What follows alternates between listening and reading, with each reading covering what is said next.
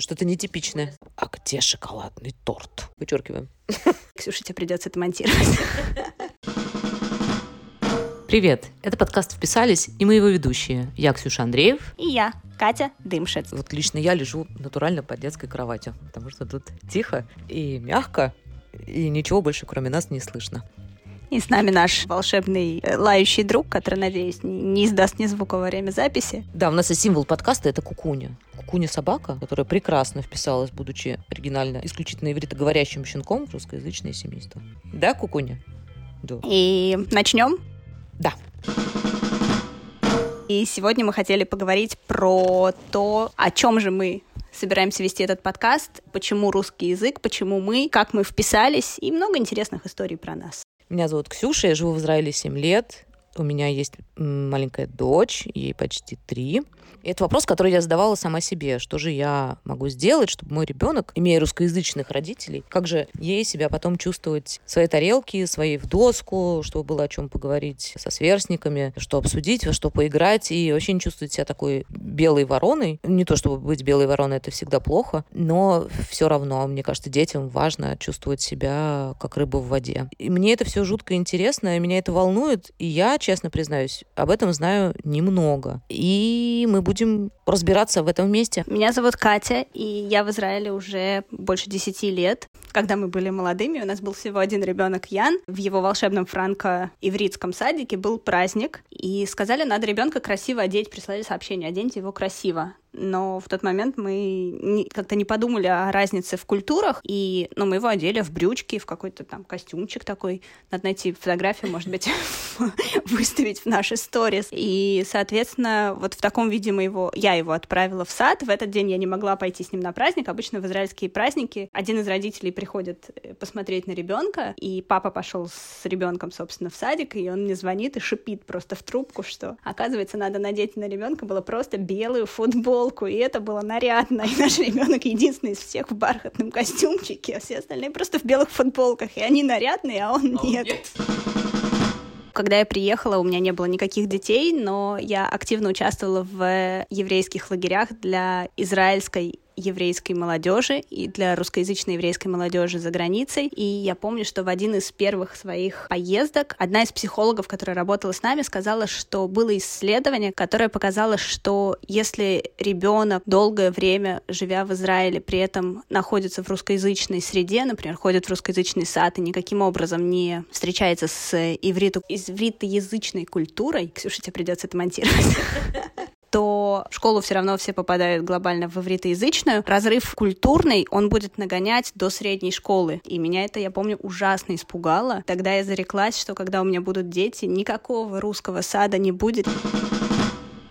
У меня, кстати, по поводу детского сада до сих пор есть такой страх, и мы очень хотели отдать Сашу в ивритский детский сад. Проблема в том, что они работают до 4 часов дня, а мы были родителями, которые на тот момент работали, жили в одном городе, но обе работали в разных городах, и причем до, до такой степени разных, что они в разных концах страны, во всяком случае, в разные стороны. И э, чтобы мне, например, забрать Сашу из сада, мне нужно было уйти с работы в полтретьего. Ну, это такое было. Вот, поэтому сад э, получился русскоязычным, там что-то им читают на иврите, что-то им поют на иврите. Сашка даже какие-то слова знает и песенки. Вот. Но да, я до сих пор тоже в общем и целом дергаюсь по поводу садика. Еще надо отметить, что у меня, к сожалению, не очень хороший иврит, и я понимаю, что наш НЕГЭ с годами может быть потенциально все больше и больше, потому что она, скорее всего, будет с какого-то и до какого-то момента и только ивритоязычный, потому что это проходят почти все дети из э, русскоязычных семей, им, им ужасно хочется отстроиться от русского языка, им ужасно хочется быть как все сверстники, и поэтому они, как правило, от русского языка отказываются,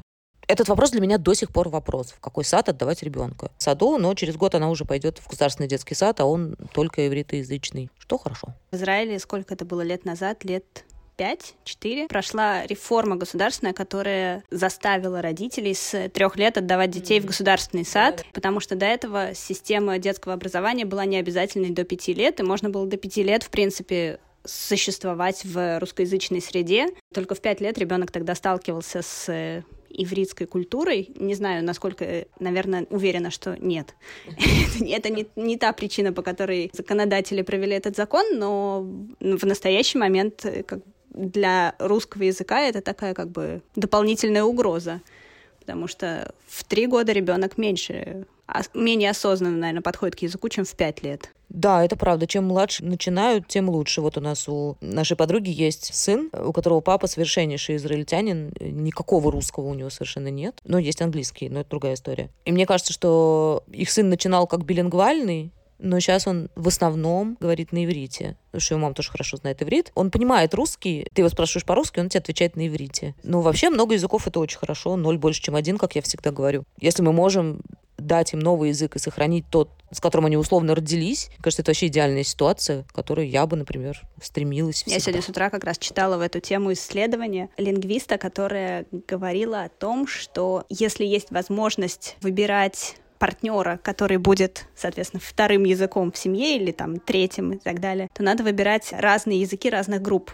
Если у вас будет, например, итальянский, французский, это очень близкие языки, и там как бы это небольшая польза для ребенка, потому что глобально, зная французский или итальянский, ты второй язык спокойно выучишь. А вот если выбрать французский иврит или французский русский, это разные группы языков, и вот это как бы бинго. И она прям топила за то, что надо стремиться искать языки разных языковых групп. Но русский иврит вполне подходит. Ну, французский в Израиле найти несложно. Мне кажется, я вообще иногда иду по Тель-Авиву, мне кажется, что я во Франции. Это тоже очень прикольно. Да, Ян, кстати, мой старший ребенок, ему сейчас 7 лет, он ходит уже в первый класс, был франко-ивритский, да, и там были дети, которые говорили сразу на двух языках, отличный садик, он находится в районе старого севера Тель-Авива, такой фешенебельный отель, э, отель, эм, фешенебельный район, где живут обеспеченные люди, и в какой-то момент у них в садике появилась идея, что детей надо Э, детям надо показывать diversity, разнообразие мира, и специально были наняты эфиопские нянечки для того, чтобы дети видели чернокожих людей вокруг себя, потому что, живя на севере Тель-Авива, ты как бы глобально их не видишь. И это была такая компания в саду, что мы показываем детям разнообразие этого мира.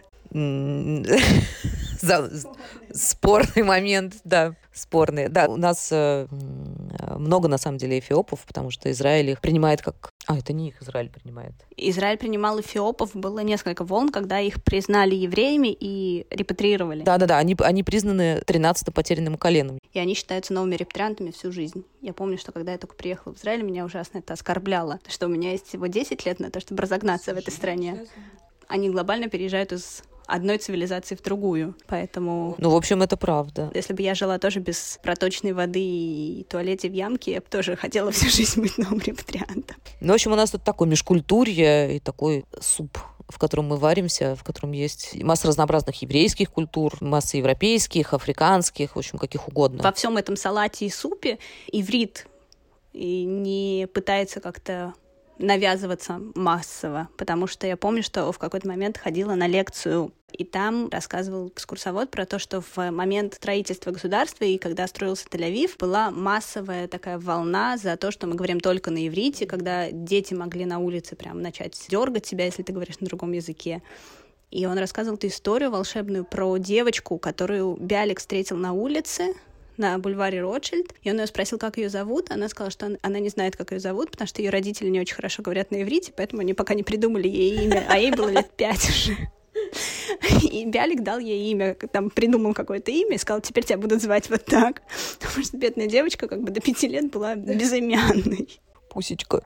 Да, но вообще надо признать, что иврит э, восстановленный сравнительно недавний язык, это тоже, мне кажется, такой хороший штрих, как вписаться и как, как ребенку вписаться. Потому что все начиналось с того, что на иврите говорила одна семья. Одна семья. Элезер бен Иуда — это да. отец иврита. Да, он отец иврита, и он отец собственных детей, которому он в какой-то момент просто сказал, а, а сегодня вы начинаете говорить на иврите. Все, точка. И они были такие правопроходцы, он был невероятным энтузиастом. Старший сын Тамар, у него есть детская книжка на иврите, которую читают все дети в, в начальной школе. История про то, что на какой-то его день рождения папа ему перевел то ли «Три мушкетера», то ли какую-то вот европейскую классику, которую там все мальчики хотят прочитать, и он ему принес это на иврите, а Тамар сказал, я уже прочитал по-английски, потому что, ну, как бы, сколько можно ждать, пока ты переведешь?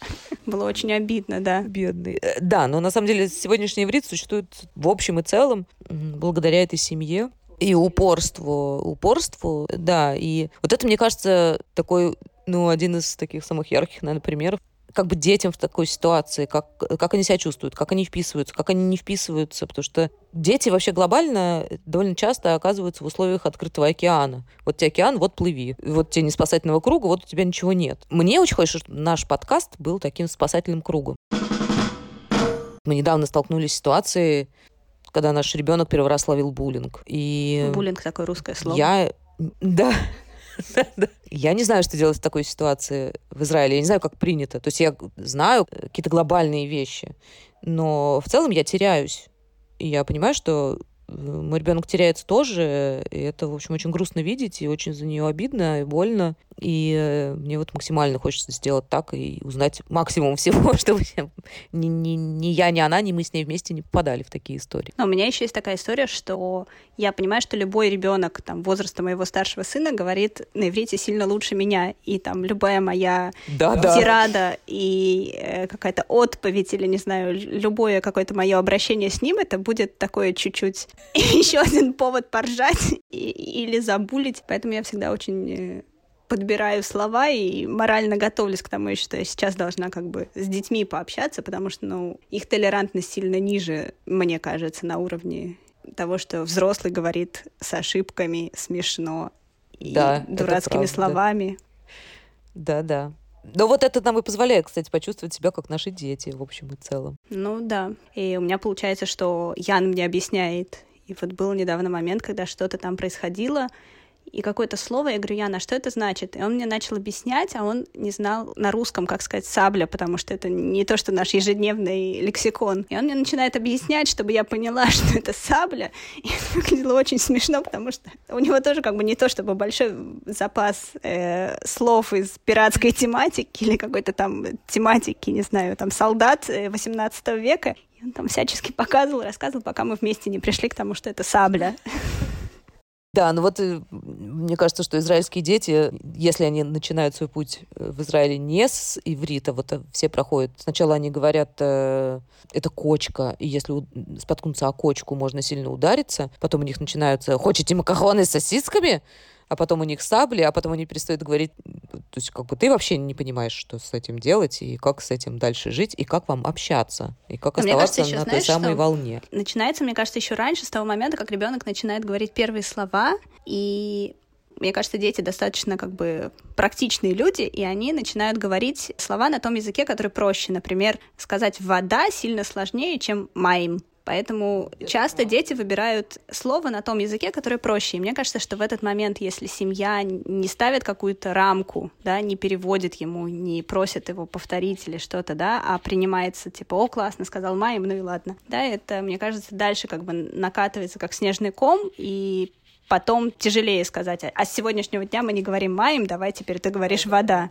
Да, с, э, с тем, что детям сложнее или проще что говорить, у меня тоже есть смешная история, как Саша в какой-то момент поняла, что су- существуют имена, у нее есть имя, у меня тоже есть имя. Я ей говорю, Саша, хочешь узнать, как меня зовут? Да. Я говорю, Ксюша. Последовала такая пауза. Саша сказала, э, тетя. С тех пор она называет меня тетё, потому что сказать Ксюше ей было очень сложно. Вот ну. теперь тетё, тетёша, тетёха. Вот, но с Ксюшей у нас пока, ну, никак не выходит. Да, это правда непростая, как бы ты задачку ребенку дала. Да, я такая. Но еще интересно, мне кажется, в моменты сказок, да, в тот момент, когда ребенок начинает читать, да, потому что есть репка, которую мы все знаем наизусть, а есть Элиезер и морковка, которые в иврите все знают. И тут непонятно, вроде как идея одна и та же, и, и не будет большого ущерба, если а ребенок, овощи разные. Если ребенок, ну, суть-то та же, в, в конце вытащили и сожрали. Вот, вроде, может, ты про Элейзера ему рассказать.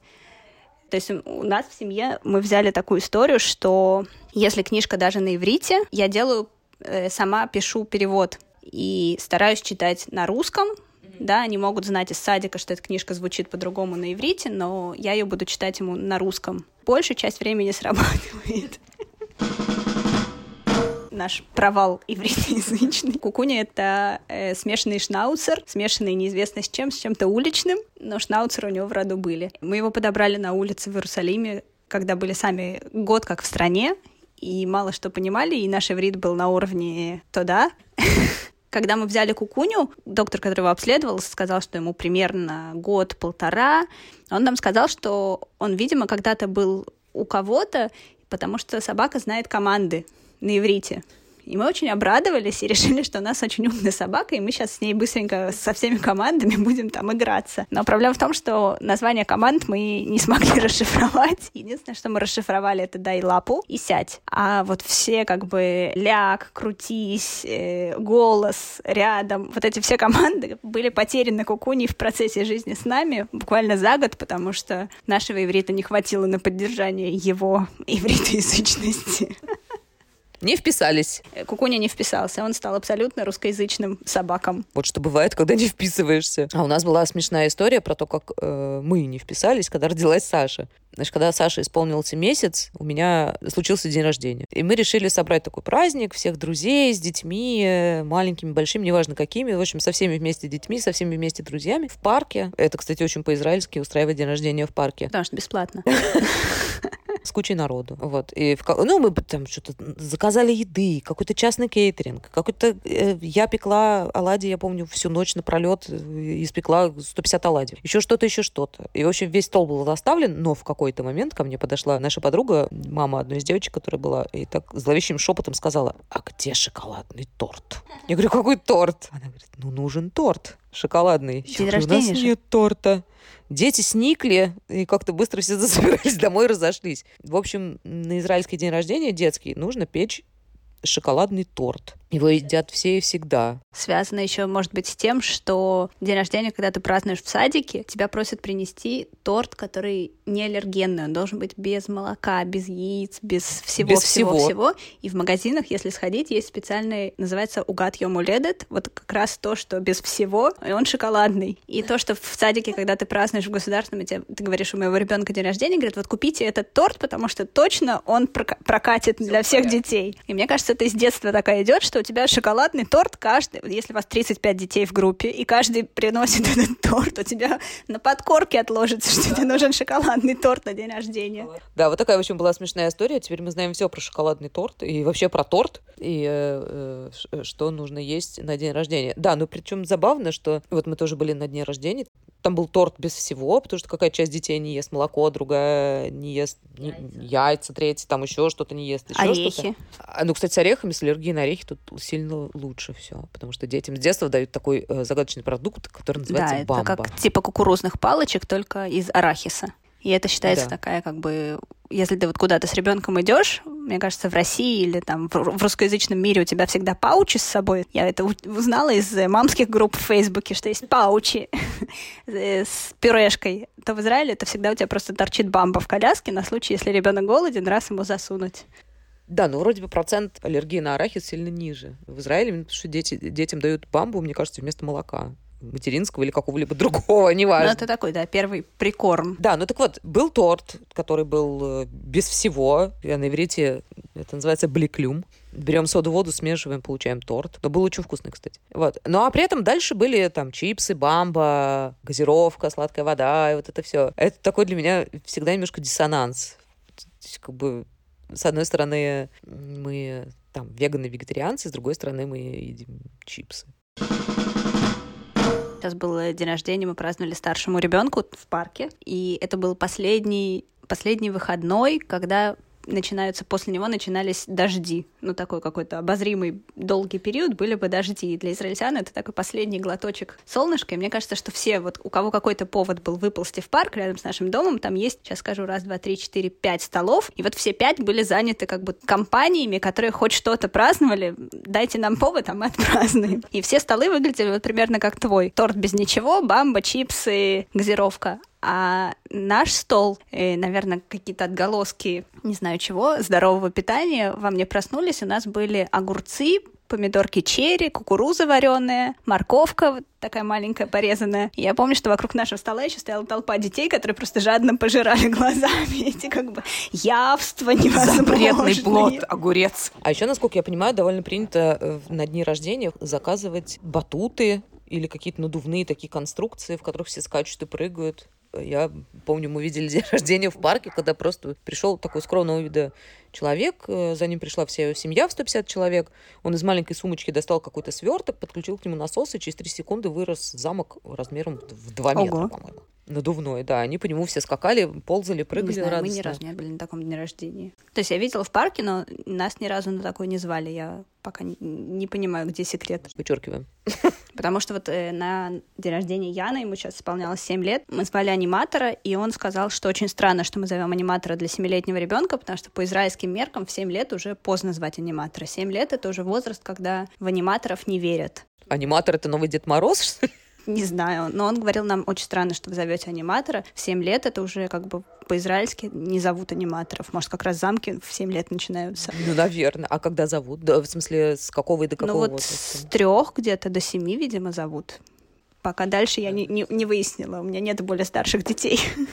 Ну вот у Саши будет день рождения в марте. Э, позовем я аниматора и все у него узнаем. Да, с днями рождения мы, кажется, разобрались. Да, единственное, что они там бывают еще еврейские, по еврейской дате, но это если у тебя есть религиозные друзья.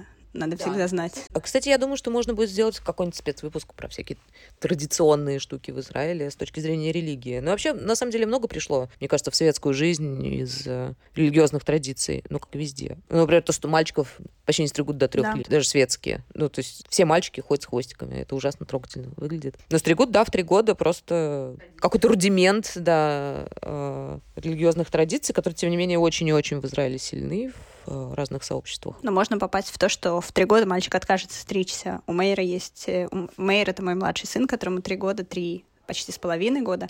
У него есть лучший друг, которого он зовет Галя, но который зовут... Его зовут на самом деле Галь но нашего мальчика это не смущает, он его зовет Галей, и вот этот Галь отказывается стричься ему тоже три с половиной, и он сказал, а что, мы как бы до трех не стриглись, а теперь вдруг стрижемся. И он вообще как бы отказывается. Мама говорит, что он не понимает, зачем у него такие красивые белые длинные волосы, надо продолжать. И это еще больше убеждает Мейра в том, что это Галя, а не Галь. Потому что волосы-то длинные, девочка, значит. Да, вот это, кстати, интересно. Все-таки как у детей рождаются какие-то гендерные штуки, как они, ну, как они приходят им в голову, если, допустим, дома этого нет.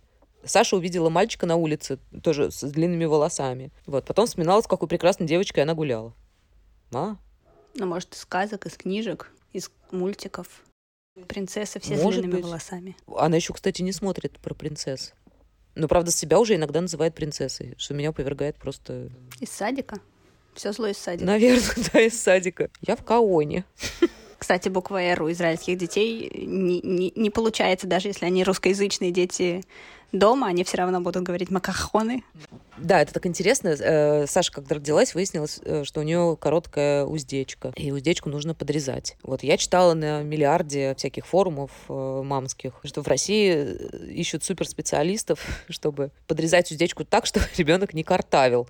Здесь это никого не волнует, понятное дело. Картавит он или не картавит, главное, чтобы маме было удобно этого ребенка кормить. У нас, кстати, было наоборот. У нас у Яны тоже была короткая уздечка, и когда мы пришли к хирургу, он посмотрел на Яна и сказал, ну, уздечка коротковато, не критично. Говорят, ну вы же русский, вам важно, чтобы он букву «Р» говорил, так что надо резать. Поэтому Ян все равно не говорит букву «Р», но уздечку подрезали у нас у подруги сын очень... Э, у них тоже была и есть русскоязычная семья, но там она сама очень хорошо говорит на иврите, ребенок ходил уже... Нет, он, наверное, в детский сад. Нет, он в школу ходил уже. И у него не получалось, э, не получался рейш, этот звук гортанный, который у русских вообще очень плохо получается. Вот, и он страдал, и он чувствовал себя очень некомфортно в школе. Реально, вот он себя чувствовал выпавшим просто из комьюнити. Вот, его отвели к логопеду, логопед его молниеносно научил произносить правильно этот звук. Да, и с тех пор никаких проблем. Ребенок побежал в школу, вписался как влитой туда, и все было... И до сих пор все очень хорошо у него. Интересно, что очень, потому что, насколько я понимаю, по истории, там, в начале, в середине 20 века, наоборот, тяжелый русский акцент считался признаком интеллигентности. И очень многие, кто приезжал в Израиль, они, ну, очень многие, во-первых, приезжали из бывшего, из бывшей Российской империи и Советского Союза, поэтому у них и так был этот тяжелый русский акцент. Но очень многие пытались его копировать, потому что актеры, писатели, очень многие были именно с таким акцентом, и для обывателей, которые жили здесь, это было признаком интеллигентности. О, ничего себе. Но мне кажется, нам еще, еще помогает э, Алия из э, Южной Америки, потому что у них R тоже достаточно сильное, и если люди не очень сильно заморачиваются, то иногда можно сканать за южного американца, что мне очень нравится. А мне почему-то часто говорят, что у меня какой-то, эм, господи, как это, скандинавский акцент. Не знаю, ну у меня лицо довольно скандинавское наш старший ребенок стал заниматься рисованием по зуму с волшебной учительницей из Петербурга, и у нас с ней случился сразу же диссонанс культурный, потому что она сказала, надо купить гуашь 12 цветов набор. Но в Израиле такого не существует. Здесь 7 цветов гуаши — это набор. Все, у тебя нету дополнительных цветов, у тебя нету голубого там, да, у тебя 7. Хочешь другие — смешай. Ну, смешать это тоже хорошо. Я вчера э, в своем инстаграме рассказывала историю про гипсовую голову, которую когда-то нашла моя мама, а потом голова приехала в Израиль вместе со мной. И однажды э, наша подруга э, эту голову покрасила, такую, придала тяжелого люкса и покрасила ее в золото. Очень красиво, кстати, было. Но когда мы приехали в Израиль, и с течением какого-то времени тяжелый люкс немножко сошел. У нее там носик облупился. Мы сейчас, ушки, благодаря пандемии... У нее на затылке какая-то появилась. Высокое искусство — это инсталляция во времени. Да, но мне кажется, что вот это... это У головы должен быть свой инстаграм. История тяжелого люкса в Израиле, да. Но это как в анекдоте в, э, про Рабиновича, который репатрируется с э, бюстом Ленина, и когда он едет оттуда, он говорит, что это? Он говорит, это не что это, кто это, великий вождь э, коммунистической революции. А когда он приезжает в Израиль, ему говорят, кто это? Он говорит, это не кто, это что, это килограмм золота. Так, а у вас наоборот просто. Да. Так вот, тяжелый люкс, мне кажется, в общем, сходит с очень многих, кто приезжает в Израиль. Да, тут все очень так просто, натуральнее проще. В какой-то момент э, степени утепления израильтян здесь, да, бывает зима хоть какая-то, да, 12 градусов, оказывается, 12 градусов на улице, когда у тебя дома те же 12, это очень холодно. Это правда. И я стала наблюдать, потому что я ездила на автобусе на работу, и с утра видела детей, которые идут в школу, и у них есть несколько степеней утепления. Сначала, значит, это шорты, и футболка заменяется на футболку с длинным рукавом. Дальше надевается шарф. Дальше, если совсем холодно, может надеться какой-то типа свитер, как кофта на молнии с капюшоном. Потом появится шапка. И последние штаны и шлепки заменятся как бы на кроссовки со штанами. Вот это как бы низ шлепки и шорт. Это какая-то, да, последнего это должно держаться. А с другой стороны, я вот в Лондоне была несколько раз. Я регулярно видела, значит, синие вот эти вот интеллигентные английские детские ноги, которые в сандаликах в любую погоду, в шортиках и в коротких юбочках. И ничего, ножки синие, все остальное розовенькое, они все такие радостные бегают. Да-да-да. А я в шарфе, в шапке. Я уж такая израильтянка была. Год прожила в Израиле, когда поехала в Англию. Такая прям вообще прожженная. Мне было по-настоящему холодно. Потому что я, в общем, к холоду отношусь спокойно. Мы вообще почти в Африке живем географически. Да, мне казалось, что мы все-таки Евразия, нет? Нет, мы Евразия, но если учитывать, что до границы с Африкой у нас сколько там, вот сколько километров до Эйлата? Нет, до, нам ближе, полтора часа можно до Синайского полуострова доехать.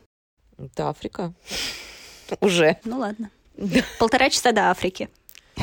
Да-да-да, есть, кстати, целые районы в э, Тель-Авиве, в Южном, где очень-очень чувствуется влияние Африки, потому что у нас много беженцев из Африки. Есть такая роскошная песня и прекрасный клип. Автора я не помню. Попробую написать в описании к подкасту. Но называется она «Африка Шили». Ты знаешь такую песню? Вот мне кажется, если хочется понять, что такое э, Южный Тель-Авив, надо послушать песню и посмотреть клип. Он невероятной красоты, такой нарисованный мультяшный клип. Обязательно надо найти и поставить в, в описании. Да. Ну что, Сегодня поговорили про русский язык, закинули удочку про разницу культур, немножко приоткрыли вам завес того, о чем мы вообще будем говорить, в чем будем разбираться вместе. Посмеялись. И Кукуня не пострадал. Собак остался жив. Надо его ввести тоже, фотографии. Да-да-да, мы обязательно. У Кукуни есть Facebook, так что фолловите его. До новых встреч. Ждите следующего выпуска через неделю. Снова мы из-под кровати. Все, bye-bye.